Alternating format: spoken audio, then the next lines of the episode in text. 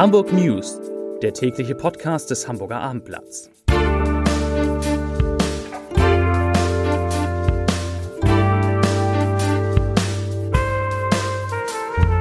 Herzlich willkommen. Mein Name ist Bernd Röttger und ich freue mich, Sie heute wieder einmal in unserem täglichen Hamburg News Podcast am Mikrofon begrüßen zu dürfen. Heute geht es um den HSV, um den Schulbeginn in Hamburg, Wasserchaos in Eimsbüttel und Chibos Abkehr von Russland. Aber zunächst einmal wie immer die Top 3 der meistgelesenen Geschichten auf abendblatt.de. Platz Nummer 3 Wohnblock mitten in Hamburg seit fünf Tagen ohne Wasser. Platz Nummer 2 Wüstefeld gegen Kühne, pikante Details vor dem großen Knall. Platz Nummer 1 Kühne plant Rundumschlag, Stadion, Aufsichtsrat, Anteile. Kommen wir zu den Nachrichten des Tages. Kurz nach der Trauerfeier für Uwe Seeler und mitten im Führungsstreit des Vereins meldet sich Milliardär Klaus-Michael Kühne mit einem Paukenschlag zu Wort. Er will erneut in den HSV investieren, diesmal im ganz großen Stil. Wie er über seine Kühne Holding AG mitteilen ließ, bietet er der HSV Fußball AG Zitat, finanzielle Unterstützung von 120 Millionen Euro an. Das Angebot ist geknüpft an einen Katalog von Forderungen. Diese laufen darauf hinaus, dem schon vor Jahren aus Steuergründen in die Schweiz emigrierten Hamburger weitreichende Führungsbefugnisse zu überlassen. Der Plan in Kurzform. Kühne will das Volksparkstadion für zehn Jahre in Uwe Seeler Stadion umbenennen und dem Club dafür jährlich drei bis vier Millionen Euro zahlen. Gesamtvolumen 30 bis 40 Millionen Euro. Er will seine Anteile an der HSV Fußball AG von aktuell 15,21 Prozent auf 39,9 Prozent erhöhen und dem Club dafür Kapital in Höhe von 60 bis 80 Millionen Euro zuführen. Er will dem Vorstand und den Aussichtsrat neu besetzen, den HSV weiter entschulden, die Sanierung des Stadions sichern und für sportlichen Erfolg sorgen. Heute Abend tagt der Aufsichtsrat des HSV. Kommt es da zum nächsten großen Knall? Wir werden Sie auf abendblatt.de auf dem Laufenden halten.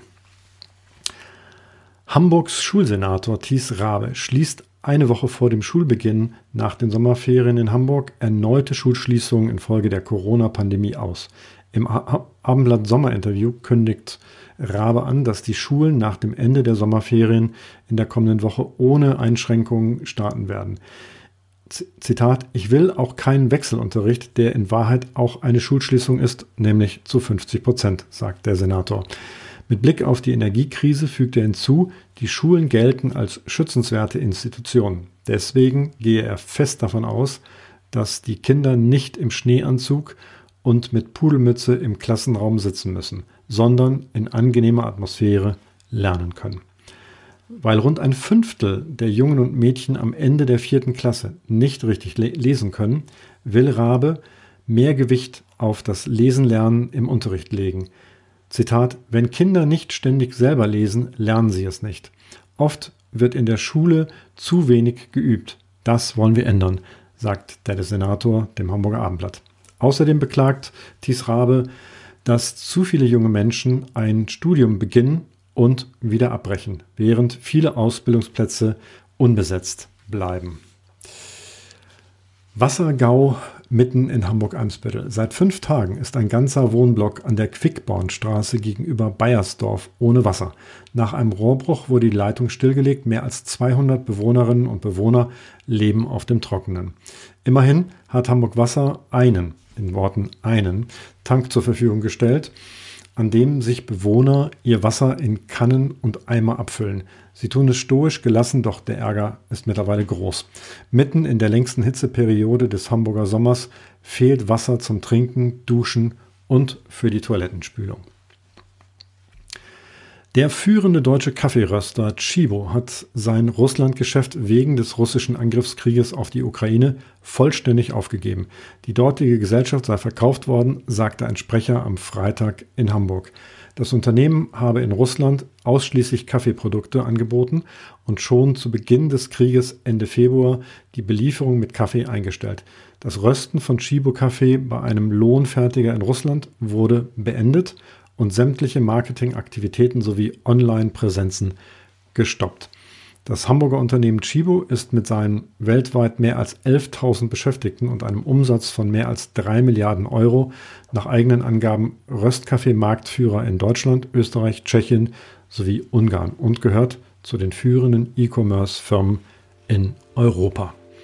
Zum Abschluss habe ich noch eine Podcast-Empfehlung in eigener Sache für Sie. In der neuen Folge meines Podcasts Check-In spreche ich mit dem Deutschlandchef der Fluggesellschaft Emirates, Volker Greiner, unter anderem darüber, ob es, eine neue, ob es neue Pläne für eine Atlantikverbindung von Hamburg aus gibt, aber auch über viele andere Themen. Den Podcast finden Sie wie immer unter abendblatt.de slash podcast sowie ganz bequem in der eigenen Podcast-App des Hamburger Abendblatts. Hören Sie rein, es lohnt sich.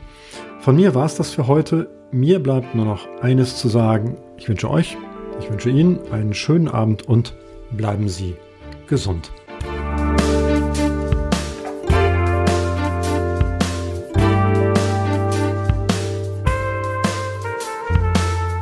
Weitere Podcasts vom Hamburger Abendblatt finden Sie auf abendblatt.de slash podcast.